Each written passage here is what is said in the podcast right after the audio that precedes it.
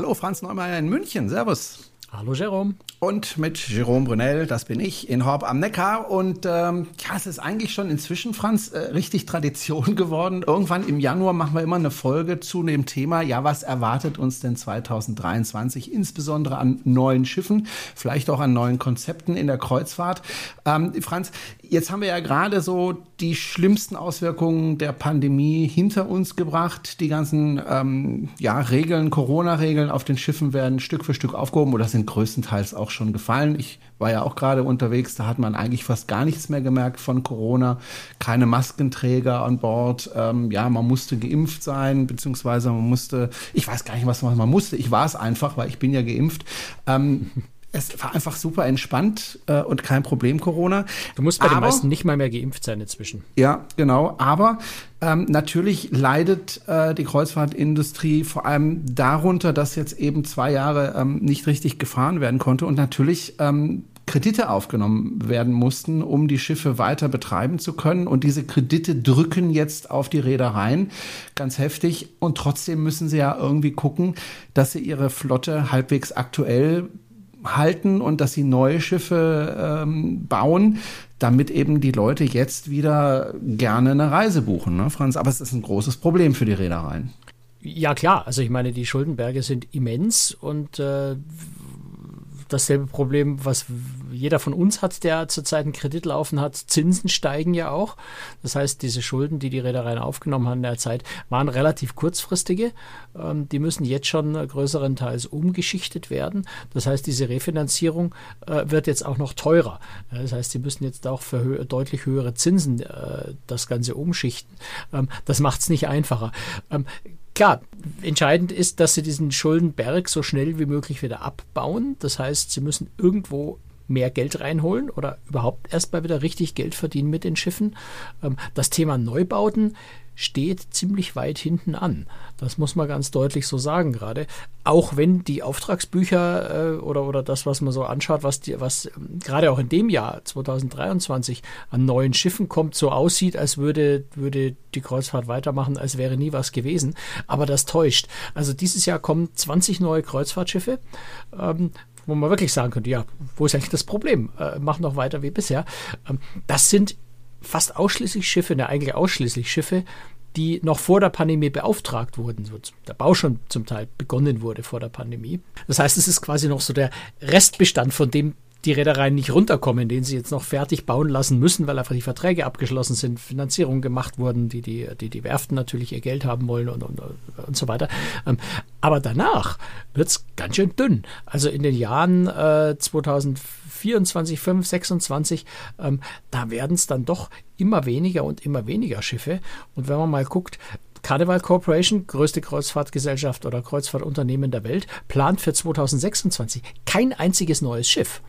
Äh, und der CEO hat auch schon gesagt, auch für die Jahre danach, also mehrere Jahre danach, wird es jeweils nur ein oder zwei pro Jahr äh, an neuen Schiffen geben.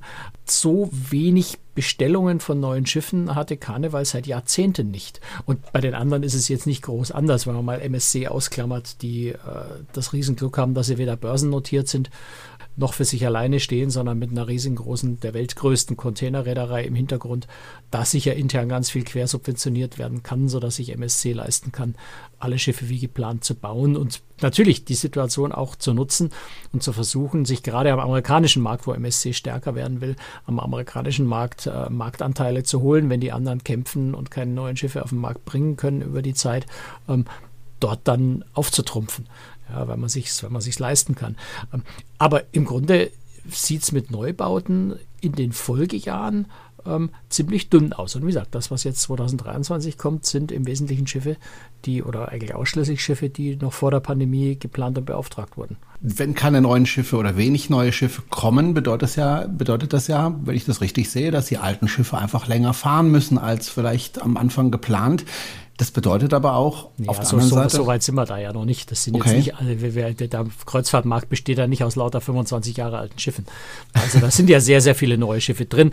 Die, die Reedereien haben ihre Flotte ja permanent verjüngt.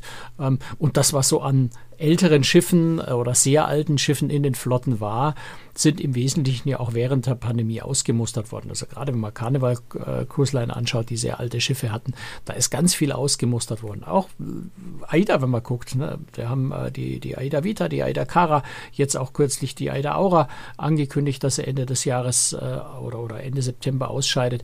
Ähm, also die älteren Schiffe, und jetzt der Aura ist 20 Jahre alt, ist jetzt für ein Kreuzfahrtschiff kein, kein Methusalem-Alter, der könnte man schon noch mal fünf oder vielleicht auch zehn Jahre damit fahren.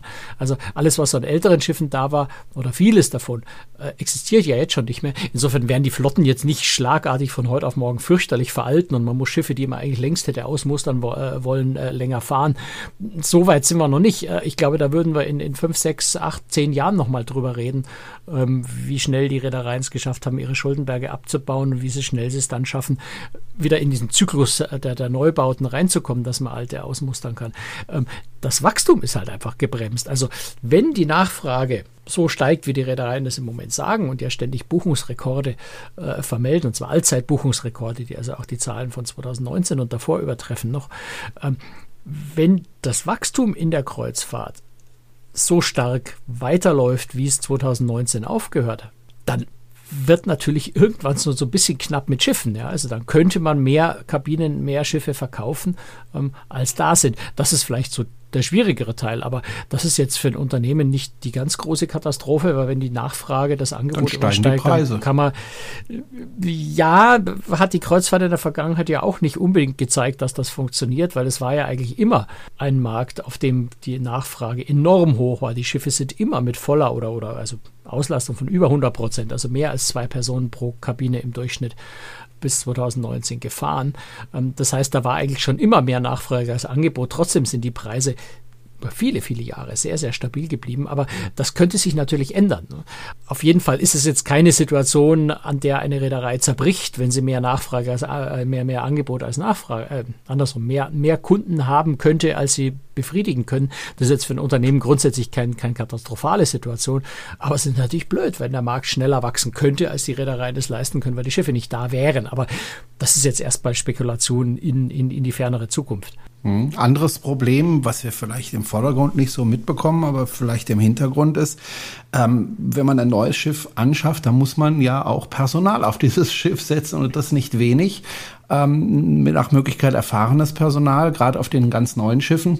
Und äh, neues Personal zu finden für die Schiffe ist auch nicht so einfach inzwischen das ist schon schwierig für die bestehenden Schiffe neue zu finden, klar. Und wenn wir jetzt gucken, die 20 neuen Schiffe, die 2023 in Dienst gehen, äh, die haben 33.000 Betten. Da brauche ich natürlich auch wieder nochmal ganz ordentlich zusätzliches Personal und es gibt jetzt schon auf vielen Schiffen ähm, gewissen Personalmangel. Das wird der ein oder andere Kreuzfahrer die letzten Wochen und Monate sicher äh, am eigenen Leib auch schon gemerkt haben, dass manche Dinge nicht ganz so rund laufen, wie man das von 2019 und davor äh, gewohnt war. Also das ist schon so Thema, mit dem die Reedereien nach wie vor sehr, sehr stark zu kämpfen haben, äh, wirklich Crew zu bekommen, weil natürlich in der Pandemie ganz viele sich umorientiert haben, sich andere Jobs gesucht haben, weil keiner von den Crewmitgliedern zwei Jahre warten konnte oder ja ja auch nicht genau wusste, wie lange dauert es eigentlich, bis ich wieder auf den Schiffen arbeiten kann. Und, und die Familie verhungern lassen will kaum jemand. Das heißt, man sucht sich, äh, also will niemand, ne, um es deutlich zu sagen. Ähm, und wenn man kann und andere Jobs findet, dann nimmt man die an und geht dann vielleicht auch nicht mehr aufs Schiff zurück. Sodass natürlich von dem Bestand an Crew, das vor der Pandemie da war, viele jetzt nicht mehr zur Verfügung stehen. Und da sind eben auch viele gute Fachkräfte dabei. Also ich habe mich vor kurzem mit einem äh, Executive-Chef auf einem Kreuzfahrtschiff unterhalten und er sagt, er sucht händeringend äh, nach einem, nach einem Sous-Chef für, für, für ein Spezialitätenrestaurant. Das sind traumhafte Arbeitsbedingungen, das sind ein Gehalt, wo ich, wo ich fast nach hinten übergefallen bin. Wahnsinn, dass man als Koch so viel verdienen kann. Er sagt, ich finde einfach keinen. Will keiner aufs Schiff. Hm. Also ne, das, was an Land schon an, an Köchemangel da ist, äh, gibt es auf den Schiffen zum Teil auch. Jetzt hat er natürlich auch schon ziemlich hohe Ansprüche, also der würde jetzt auch nicht nehmen für de, äh, jeden nehmen für den Job. Aber das ist so ein bisschen exemplarisch zu sehen, dass es eben auf den Schiffen schon keinen unerheblichen Personalmangel gibt. Das, was wir an Land eben in der Gastronomie auch erleben. Würdest du unterschreiben, wenn ich sage, da rächt sich so ein bisschen der Umgang mit dem Personal in der Vergangenheit? Nee, würde ich überhaupt nicht unterschreiben.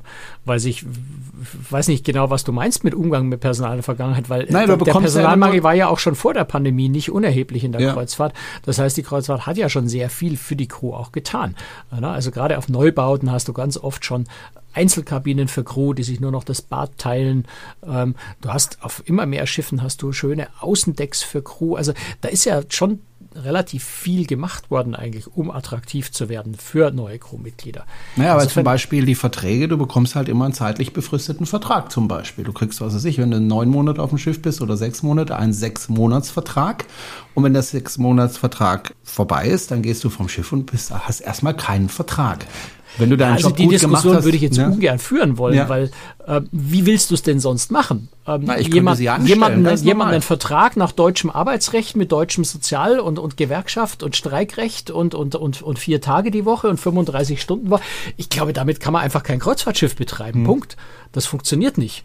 Gut, ähm, aber also da muss so man grundlegend, glaube ich, kann man die, die, äh, die, die, die Kreuzfahrtindustrie äh, nicht umkrempeln. Hm. Gut, da muss man halt damit leben, dass, äh, wenn sie halt keinen Vertrag mehr haben und dann die Schiffe eben nicht fahren wegen Pandemie, dass sie dann eben das Weite suchen, sprich andere Jobs sich suchen. Naja, klar. Logisch. Ne? Logisch. Ne? Also insofern gesagt, ist es dann ja eine direkte Land Folge. Im Großen, im Groben auch nicht anders, ja, ja, weil an Land haben die Restaurants auch alle ihre Leute entlassen, entlassen müssen. Blieb ihnen ja gar nichts anderes übrig bei Ja, oder in Kurzarbeit geschickt. Ne? Ja, aber bei Restaurants ist schon hm. sehr, sehr viel entlassen worden. Ja.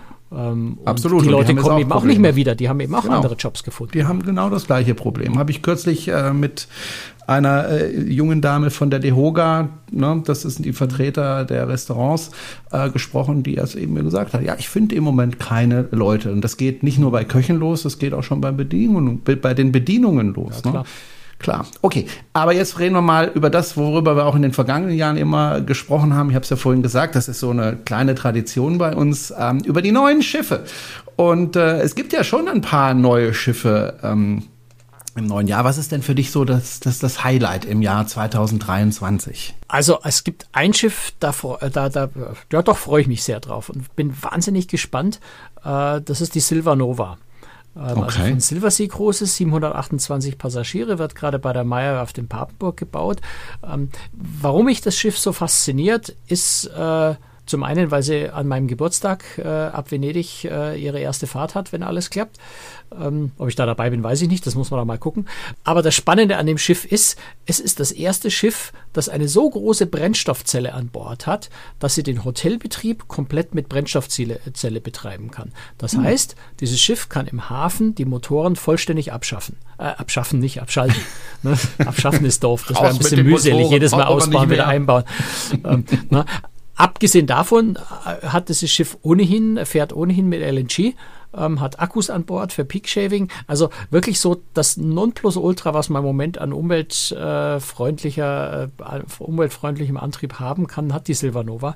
Und wirklich ein Meilenstein, das erste Kreuzfahrtschiff, das im Hafen komplett emissionsfrei äh, und je nachdem, was die Brennstoffzelle dann äh, an, an Kraftstoff verbraucht, wenn es noch grüner Kraftstoff ist, sogar äh, völlig klimaneutral betrieben werden kann. Und eben, wie gesagt, die Brennstoffzelle so groß ist, dass der komplette Hotelbetrieb damit betrieben werden kann.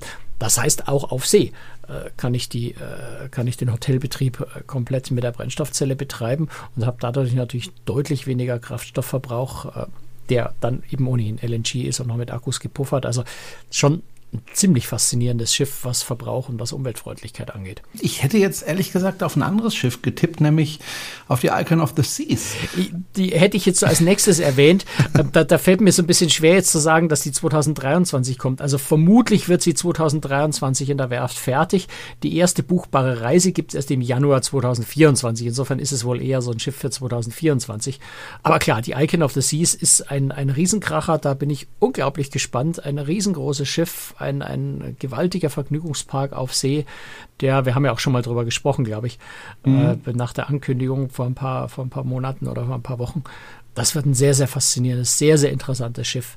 Also ich bin ja ähm, gerade abgestiegen äh, von einem Schiff, das 337 Meter lang war äh, mit maximal 6.500 Passagieren. Jetzt kommt ein Schiff mit 365, also fast noch mal 30 Meter länger und noch mal 1.100 Passagiere mehr. Bei äh, dementsprechend, Vollbelegung, immer, du nennst immer die Zahl ja, ja. die Vollbelegung. Ich rechne eher immer mit, den, mit, den, mit der Doppelbelegung, weil das der wahrscheinlichere Fall ist. Also ja. die Situation, dass ein Schiff wirklich bis auf den letzten Platz voll ist, ist sehr Klar, selten. Aber zur Einordnung, das ist ja wirklich, also das ja, ist, ist ja groß. Es ist, es ist einfach, also als ich vor dem 337 Meter Schiff stand, habe ich schon gedacht, wie kann man so ein Ding bewegen? Ja, also wie hm. kriegt man das hin? Machst einen Motor äh, unten dran und gibst Gas. Ja, ja, natürlich. Nein, aber diese Schiffe sind ja auch sehr hoch, deswegen auch äh, windanfällig mhm. und solche Geschichten. Ne? Also ja. da gehört schon einiges dazu, so ein Schiff zu bewegen. Also 365 Meter. Gibt es dann irgendwann mal eine Grenze, Franz? Also auch eine oh, Grenze von der Größe? Ahnung, oder gibt es irgendwann mal ein Schiff mit 500 Metern Länge? Nee, das glaube ich nicht. Also ja, weiß ich nicht genau. Ich glaube nicht, oh. weil du stößt ja, ich, also ich ich sehe keine übermäßigen Grenzen bei der, bei der Schiffstechnik oder beim Schiffsbau oder sowas. Ich glaube, mhm. da könnte man wahrscheinlich noch viel mehr machen. Du scheiterst halt an der, an der Logistik in den Häfen. Also du brauchst ja auch Häfen, wo du anlegen. Oder du baust eben was, da gab es ja vor kurzem so eine, so eine utopische Zeichnung von so einem Riesending, was dann einfach nur noch mhm. auf dem Meer mhm. schwimmt. Ähm, also wenn du ein Ressort machst, das nur auf Meer, auf dem Meer draußen ist und quasi den Passagierwechsel per Tenderboot macht und keine Häfen mehr anläuft, dann glaube ich, ist da, ist da von der Größe her, ist, dürfte das ziemlich unbegrenzt sein muss man halt neue Technik entwickeln und, und, mal gucken, wie man sowas dann aufbaut. Aber wenn du mit dem Schiff noch fahren und Häfen anlaufen willst, dann bist du halt vor allem limitiert durch die Terminals, durch die Zahl der Busse, die du in einem gewissen Zeitraum in diesem Terminal auf diesem Parkplatz dann äh, abfahren lassen kannst. Du bist limitiert durch die Touristenattraktionen, die alle ihre Aufnahmefähigkeit ab einer bestimmten Menschenzahl einfach erreichen. Ähm, also du kannst halt in den, in den, weiß ich nicht, in den, in den, ins Kolosseum in Rom kannst du halt nicht 10.000 Leute reinpressen, sondern nur 5.000. Dann hilft nichts, wenn du mit einem Schiff mit 10.000 kommst, weil nur die Hälfte reinpasst. Also ähm, da ist, glaube ich, eher von Landseite einfach die Limitierung da. Ja, dass die Straßen die Kapazität nicht aufnehmen, dass die Busunternehmer nicht so viel Busse haben, dass die Piers nicht lang genug sind, äh, dass du die Leute nicht schnell genug vom Schiff runter und wieder aufs Schiff draufbringst, also die ganze Terminal-Logistik ähm, und so weiter. Also da sehe ich die viel größeren limitierenden Faktoren als in der, im, im der technischen Möglichkeit, was man mit Schiffen machen kann. Na gut. Ja, ich bin auch sehr gespannt auf das Schiff. Man weiß ja noch nicht alles über das Schiff. Ähm, das wird ja, ja so kleckerlesweise ja. veröffentlicht, ne, um das einfach spannend zu machen und das ja im Gespräch zu halten, immer wieder dieses Schiff. Weil natürlich mit so einem großen Schiff, das muss man ja auch mal sagen, äh, ein Problem auf eine Reederei zukommt. Man muss halt auch wirklich jede Woche dieses Schiff wieder voll bekommen. Und das heißt, ja, klar, wobei Marketingmaßnahmen gerade mit den ganz großen Schiffen eigentlich nie mhm. Probleme hatte, weil die so begehrt sind, weil jeder ja. diese Schiffe sehen und fahren will. Äh, die Oasis-Klasse, und ich meine, das, die Oasis of the Seas ist jetzt 2009 auf den Markt gekommen. Das ist jetzt dann doch schon eine ganz schöne Zeit her, 14 Jahre oder 13 Jahre, gute 13 Jahre. Und die Schiffsklasse ist immer noch die Schiffsklasse mit den höchsten Erlösen äh, pro, pro Passagier oder pro Kabine. Also selbst die Schiffsklasse, die inzwischen ja schon ein gewisses Alter erreicht hat, ist immer noch extrem beliebt, obwohl sie so riesengroß ist. Äh, und die Icon, da bin ich überzeugt, die wird sich auch grandios verkaufen, weil die Leute das sehen wollen und erleben wollen. Bin ich gespannt. Und äh, ich gebe dir da recht, das wird wahrscheinlich äh, ständig voll sein, auch in der Nebensaison ähm, muss man so ein Schiff natürlich auch voll bekommen. Ähm, es gibt einige neue Schiffe dieses Jahr. Wir haben ja schon zwei angesprochen. Ähm, ich gucke gerade nach den Zahlen. Rund 20 ähm, neue Kreuzfahrtschiffe dieses Jahr mit insgesamt, das hast du zusammengetragen, 33.000 Betten, äh, die neu ähm, auf, das, auf die Meere kommen. Ähm, aber eins, was besonders boomt, das sind jetzt nicht unbedingt die Massenmarktschiffe, sondern eher so, das Wachstum findet eher bei den Luxus- und Expeditionsschiffen statt. Also den Schiffen, wo man relativ viel bezahlen muss als Passagier. Ja, da rührt sich wirklich sehr, sehr viel äh, 2020. Ähm, das ist ein Teil davon, ist diese Flottenerneuerung, wenn man so will, äh, die im Expeditionsbereich schon seit ein paar Jahren stattfindet, äh, wo du inzwischen kaum noch diese ganz alten, ja, doch ein bisschen abenteuerlichen Schiffe hast, ähm, sondern wirklich, das auch sehr viel luxuriöser geworden ist und einfach ganz moderne Schiffe im Expeditionsbereich unterwegs sind. Aber es ist einfach auch ein Bereich, der stark wächst. Jetzt natürlich zahlenmäßig in den absoluten Zahlen nicht so schnell, äh, nicht, nicht so stark wie die, wie die, äh, wie die Massenmarktschiffe, weil klar, du kannst, äh, wenn, wenn äh, nehmen wir die SH Diana von, von Swan Hellenic, 192 Passagiere oder eine Seaborn Pursuit mit 264 Passagieren ähm, ja, über so eine kleine Zahl, da, da kann ja, da kann ja eine, eine Oasis-Class äh, kann einfach nur müde lächeln, die sagen 192, das sind irgendwie, ja, also wenn uns die fehlen, merken wir das gar nicht bei der Abfahrt. So groß ähm, sind unsere Rettungsboote. Äh, größer, viel größer, da passen 400 Leute rein. Also, ja. ne, also das ist natürlich von, von der Zahl, von der absoluten Zahl, von der Dimension eine ganz andere Hausnummer. Aber es sind sehr, sehr spannende Schiffe und es ist ein sehr, sehr stark wachsender Markt, eben wenn du die Zahl der Schiffe anschaust. Also die Seaborn Pursuit, äh, die Essa Diana von, von Swan Hellenic, die, fangen wir mal mit den kleinen Werten, ne? die Emerald Sakara, ähm, die Scenic Eclipse, wo kommen wir noch weiter? Ich muss kurz ein bisschen durchblättern, auswendig weiß ich die auch nicht. Dann äh, da, da die, die Schiffe, die ja bei Nico groß ist, auch die World, World Explorer, World äh, Voyager. Da gibt es zwei neue Schiffe, die World Adventure und die World Discoverer. Beide für den amerikanischen Markt, für Atlas äh, Ocean Voyages, aber die, die äh, gleiche Bauart. Ähm, auch nochmal am amerikanischen Markt 210 Passagiere, ähm, küstennahe Schiffe. Das sind ganz viele kleine Schiffe. Dann hast du noch die Seven Seas, Expl äh, die Seven Seas Grandeur, also ein neues Ultraluxusschiff von Seven Se äh, Region Seven Seas mit 750 Passagieren. Ähm, die Silvanova haben wir schon angesprochen, 728.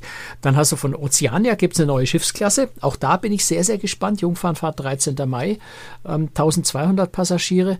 Ähm, wird, glaube ich, auch ein sehr, sehr interessantes Schiff, eben auch weil es eine neue Schiffsklasse ist und das ist immer sehr reizvoll. Und ähm, Explorer Journeys, darüber haben wir ja auch schon mal ausführlicher gesprochen, ähm, startet ja eine komplett neue Luxusmarke äh, von MSC, äh, also zum, zum MSC Konzern, zur MSC-Gruppe gehört Explorer mit dazu. Ähm, und äh, Mitte Juli äh, geht eben die Explorer 1 auf Jungfernfahrt. Da bin ich auch sehr gespannt. Mhm, dann haben wir noch die ja Havila Pollux, also äh, die norwegische Küstenroute. Da kommt auch nochmal jetzt dann endlich das vierte Schiff auch noch dazu. Vor allem war man ja mit MSC jetzt nicht unbedingt eine Luxuslederei. Äh, nee, aber da haben wir das letzte Mal schon drüber diskutiert. Ja, ja, genau. Obwohl, nee, wir, wir tauschen gerade die Folgen, liebe Hörer. Sie hören gerade interner. Also in der nächsten Folge werden wir diese Diskussion nochmal führen. Ähm, MSC ist eine Gruppe, so wie Royal Caribbean äh, mhm. Group äh, sowohl Silver Sea als auch Royal Caribbean hat. Ähm, Explorer hat nichts mit MSC zu tun. Es gehört zur MSC-Gruppe, aber es ist eine komplett ja. eigene Reederei. Äh, Explorer Journeys mit einem komplett eigenen Konzept eben angestrebt, super Luxus. Gut. Das bedeutet, wenn das so boomt, das heißt, äh, es gibt durchaus eine Gruppe von Menschen, die sich sowas auch leisten können und die wird zunehmend größer. Ganz offensichtlich, ja. ja. Sonst würden sie es ja nicht machen. Ja, ja. Ähm, ja mein, du, du, siehst ja auch, es gibt ja auch Hotelketten inzwischen, äh, die eigene ähm, Mini, also Mini-Kreuzfahrt, äh, Luxus-Yachtartige Kreuzfahrtschiffe ähm, auf den Markt bringen oder planen, äh, die auch nochmal eine ganz andere Zielgruppe haben. Das ist ja eine, eine äh, Zielgruppe, die eigentlich nichts mit dem klassischen Kreuzfahrer zu tun hat. Die, die Reedereien oder die, diese Hotelgruppen mit den Schiffen, die werden auch überhaupt nicht in den klassischen Kreuzfahrtvertriebsmärkten unterwegs sein, sondern die werden aus ihren eigenen ähm, aus ihren eigenen Zielgruppen, aus ihren Luxushotelkunden äh, werden die die Passagiere rekrutieren. Also da tun sich auch neue Märkte auf oder neue Märkte orientieren sich in die Kreuzfahrt hinein, von denen man im normalen, der normalen Kreuzfahrtwelt mehr oder weniger gar nichts mitbekommen wird, weil die in ihrer ganz eigenen Welt leben werden. Ähm, also da ist schon, da ist schon viel äh, Spielraum noch drin. Und es ist halt nach wie vor so, dass der Urlaubsmarkt irgendwie so nur zwei, drei Prozent des Urlaubsmarktes sind Kreuzfahrten. Das heißt, die restlichen 97 Prozent sind potenzielle Kunden für die Kreuzfahrt, die man davon begeistern kann, eventuell. Und also mhm. da ist noch unglaublich viel Spielraum nach wie vor da, mhm. wenn man schafft, die Leute anzusprechen. Eine besondere Reise ist ja, wenn man ähm, auf eine Jungfernfahrt äh, geht von so einem Schiff. Mhm. Ähm, Was macht denn erstens, erste Frage, was macht das so besonders? Und zweitens, ist es eigentlich schwierig, so eine Reise zu buchen? Also, was macht eine Jungfernfahrt so besonders? Es ist halt, ähm, das Besondere ist, dass es schlicht und einfach die erste Fahrt ist. Also, du bist halt einfach der Erste. Ähm, mhm. Zumindest theoretisch, weil vielleicht auch besseres Essen oder besondere Empfänge. Unterschiedlich, ja, unter Umständen. Also das machen die Reedereien ganz unterschiedlich. Ähm, manche machen das ganz unprätentiös, äh, ist einfach eine ganz normale Reise. Bei anderen hast du vielleicht irgendwie ein kleines Geschenk auf der Kabine. Ähm, andere machen irgendwie vielleicht im Theater eine besondere Veranstaltung. Also das macht jeder ein bisschen anders. Ähm, ich würde jetzt da grundsätzlich nichts Großartiges erwarten, weil es ist eine Reise, die hat einen bestimmten Ko äh, Preis und du kriegst halt die Leistung dieser Reise. Ja, also wenn man da hingeht und sagt, ich erwarte aber jetzt hier behandelt zu werden wie King Charles, ähm, dann wird man vermutlich enttäuscht werden. Ja, das ist, man liest es so immer wieder mal in, in, in den Foren, auch oh, jetzt war ich da auf der Jungfernfahrt von Schiff XY, die haben ja überhaupt nichts gemacht. Äh, da denke ich mir immer, was hast du denn erwartet? Du hast die Reise bezahlt und hast die Reise bekommen. Sollen sie dich mit Geschenken überhäufen, nur weil du eine Reise gebucht hast? Ähm, also da, da, ist schon so ein bisschen, bisschen glaube ich, oft auch übertriebene Erwartungshaltung drin. Das Spannende, finde ich, ist so dieses Gefühl, ich bin auf der ersten Reise dabei. Und das mhm. ist schon, finde ich, was Besonderes.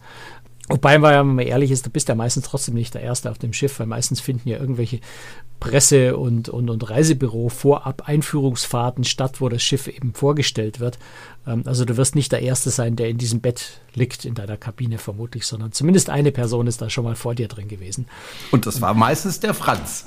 Naja, ich kann mich jetzt auch nicht in alle Betten legen. zumindest in einer lag ich dann vermutlich.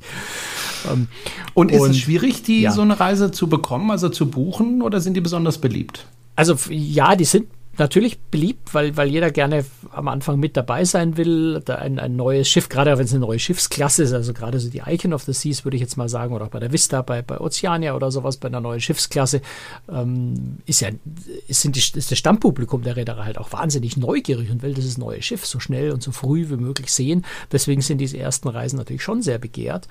Aber ich würde es mal, es ist jetzt nicht unmöglich, da eine Kabine drauf zu kriegen. Ja, also ich war ja jetzt auf der, auf der Carnival Celebration zum Beispiel. Das war jetzt nicht die Jungfern, es war nicht die erste Fahrt, weil die erste Fahrt war die Transatlantikreise von Europa äh, nach Miami. Aber ich war dann auf der ersten Abfahrt nach der Taufe, also quasi die Taufreise, ähm, die erste Abfahrt von den USA aus, also die erste reguläre Sieben-Nächte-Reise, also war eine Sechs-Nächte-Reise genau genommen war ich ja mit an Bord. Ähm, und da war jetzt das Schiff, glaube ich, auch nicht voll ausgebucht. Also da wären noch ein paar Kabinen frei gewesen. Nicht viele, aber, aber man hätte durchaus auch relativ kurzfristig da noch eine Kabine kriegen können. Also kommt immer so ein bisschen drauf an. Früher, früher war die Nachfrage da größer. Inzwischen, klar, wir haben insgesamt halt nach der Pandemie jetzt noch ein bisschen einen komischen Markt, wo nicht immer alles so läuft wie früher. Im Augenblick dürfte es wahrscheinlich noch ein bisschen einfacher sein, aber äh, ja, äh, ich, ich, ich, ich würde jetzt nicht auf den letzten Drücker warten bei solchen Reisen. Wir haben ja immer noch eine relativ hohe Inflation. Aber ähm, vielleicht, vielleicht noch eine Sache ja. schnell angemerkt, mhm. weil, weil das ist ähm, was, wo ja, wo immer wieder mal so ein bisschen Unmut aufkommt bei den Leuten. Diese Erwartung ist, dass die Jungfernfahrt absolut perfekt ist. Ja, Traumreise, Jungfernfahrt und, und, und dieser ganze Mythos, den sich die Leute da, ähm, der vielleicht ein bisschen dahinter ist und den sich die Leute zum Teil auch einreden. Und gerade ähm, da geht vieles und, schief, weil die Crew noch nicht eingespielt ist. Ja, das ist nicht nur die Crew, die noch nicht mhm. richtig eingespielt ist. Äh, da ist das sind die Abläufe an Bord, gerade wenn es eine neue Schiffsklasse ja. ist, keine Erfahrung genau damit hat, sind noch nicht in Ordnung. Es sind ganz oft jetzt gerade im Moment eben auch, die Schiffe kommen zum Teil ja auch verspätet. Das heißt, kann schon auch einfach mal sein, dass die Jungfernfahrt abgesagt wird. Das ist sogar eher die Regel gerade als die Ausnahme ähm, in den letzten zwei Jahren gewesen, weil einfach auch die Werften äh, Lieferkettenprobleme haben. Ähm, oder das Schiff ist nicht ganz fertig. Das ist, war auch vor, vor der Pandemie schon äh, relativ häufig, dass dann eben da der eine oder anderen Ecke noch geschweißt, gesägt, gehämmert, geklopft, äh, Boden verlegt worden ist, weil die Werft nicht ganz fertig geworden ist. Das heißt, es ist jetzt nicht unbedingt das absolute reine pure Vergnügen, sondern man muss für, bei so einer Jungfernreise schon auch damit rechnen, dass das eine oder andere einfach nicht ganz perfekt funktioniert. Vielleicht mhm. auch mal irgendwas Gröberes nicht ganz so perfekt funktioniert. Wenn man mit dem Wissen und in der Erwartung hingeht, glaube ich, ist alles gut. Wenn man die, die perfekte Traumreise und, und, und so dieses Wolkenkuckucksheim äh, sich erträumt, dann wird man wahrscheinlich enttäuscht sein. Jetzt ist ja so, wir haben immer noch eine relativ hohe Inflationsrate. Die Leute sind verunsichert durch diese Inflationsrate, aber auch durch den Krieg in der Ukraine. Das heißt, die Leute entscheiden nicht, ein Jahr vorher äh, auf ein Schiff zu gehen, sondern relativ kurzfristig. Auch das bringt die Reedereien ein bisschen in Schwierigkeiten. Ne? Ja, es machen natürlich jetzt nicht alles so. Es sind schon die Vorausbuchungszahlen, gerade zum Beispiel für Asienreisen, die gerade groß im Trend liegen für nächstes Jahr, auch spät im nächsten Jahr und auch übernächstes Jahr, äh, sind da durchaus schon Buchungen da. Ähm, aber der Trend scheint nach wie vor aktuell zumindest noch so zu sein, dass die Leute Kreuzfahrten kurzfristiger buchen als früher. Ja, und äh, das heißt jetzt nicht drei Tage vorher, ja, aber halt schon einfach mal so drei, vier Wochen vorher erst und nicht schon drei Monate vorher oder noch früher. Das ist im Moment so. Ob das dabei bleiben wird, ja, muss ich, glaube ich, zeigen. Hängt sicher auch ganz viel davon ab, wie eben zum Beispiel der Ukraine-Krieg sich entwickelt. Ähm, wenn, wenn, das mal irgendwann hoffentlich sehr, sehr bald zu Ende ist, glaube ich, wird sich der Markt auch nochmal deutlich verändern, weil diese Verunsicherung weniger da ist. Man weiß einfach im Moment nicht so genau, wie geht das eigentlich alles weiter? Was kommt noch auf einen zu? Was kommt auch in Sachen Energiekosten, äh, Inflation? Das hängt ja ganz viel mit der Ukraine zusammen, also mit dem Krieg dort, nicht, nicht mit der Ukraine, mit dem Krieg dort zusammen.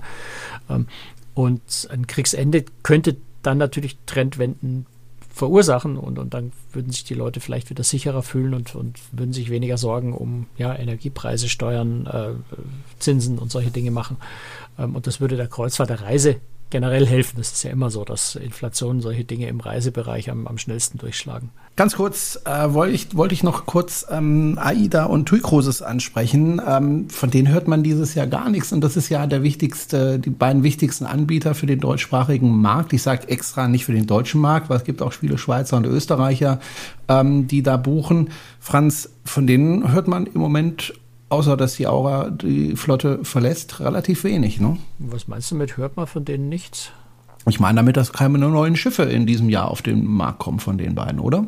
Ja, so wie bei ganz vielen anderen auch mhm. nicht. Ne? Also ja, ja, man war es ja irgendwie gewohnt, dass jedes Jahr so ein neues Schiff kommt. Ja, aber ich glaube, von der Gewohnheit muss man sich einfach mal für viele Jahre verabschieden jetzt. ja, eigentlich schade. Nicht. Also mein, bei TUI Cruises stehen ja noch, äh, mal gucken, äh, wie viele Schiffe das genau sind. Äh, die da noch äh, geplant sind für 2024. 25, äh, das sind die LNG-Schiffe, die da anfangen. Also bei TUI Cruises sind ja noch Schiffe im Auftragsbuch für AIDA tatsächlich im Moment nicht. Das ist richtig. Mhm.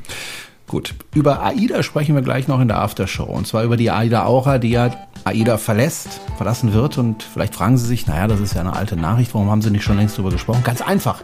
Ich bin extra nach München gefahren, damit ich mich weinend und heulend in die Arme von Franz legen konnte und umgekehrt, weil für uns beide dieses Schiff wirklich ein ganz besonderes Schiff war und ist. Ähm, warum das so ist, das erklären wir gleich. Und äh, ja, warum AIDA sich entschieden hat, ähm, dieses Schiff aus der Flotte zu nehmen. Das besprechen wir gleich. Wir wissen es nicht genau, aber wir werden es versuchen, ein bisschen einzuordnen. Das gleich in der Aftershow. Die Aftershow bekommen Sie immer dann, wenn Sie uns ein bisschen finanziell unterstützen. Wie Sie das können, das finden Sie auf cruestricks.de. Und äh, ja, ansonsten danke ich fürs Zuhören und ja, wir hören uns spätestens in zwei Wochen wieder, Franz, ne? Ja, bis dann. Bis dann. Ciao. Tschüss. Servus. So, am Schluss nochmal in eigener Sache. Wenn Sie Cruestricks unterstützen möchten, dann schauen Sie doch mal in unserem Shop vorbei. Unter cruestricks.de slash Armband finden Sie unseren neuen Shop.